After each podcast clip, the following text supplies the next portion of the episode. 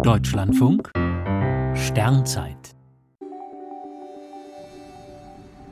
3. Februar Trauer um den Herrn der Sonnenfinsternisse. Wohl kaum ein Mensch hat so viele Sonnenfinsternisse erlebt wie Jay Pasakow, Astronom am Williams College in Massachusetts. Er muss in seinem Leben stundenlang im Kernschatten des Mondes gestanden haben. Sein Schlüsselerlebnis war die totale Sonnenfinsternis, die er als 16-jähriger Student an der Harvard-Universität bestaunte. Jay Persakow hat in mehr als 50 Jahren 74 Finsternisse erlebt. Mal stand er im Urwald Indonesiens, mal in der Wüste Kenias.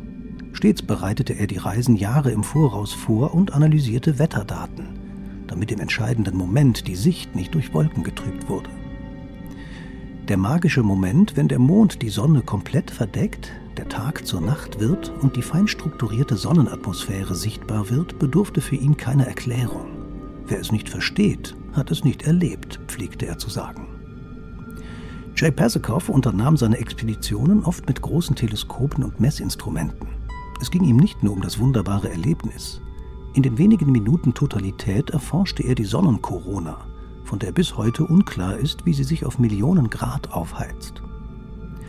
Seine letzte totale Sonnenfinsternis erlebte Jay Pasakow Ende 2021 im Flugzeug über der Antarktis. Knapp ein Jahr später ist der Finsternisexperte unserer Zeit im Alter von 79 Jahren an Lungenkrebs gestorben.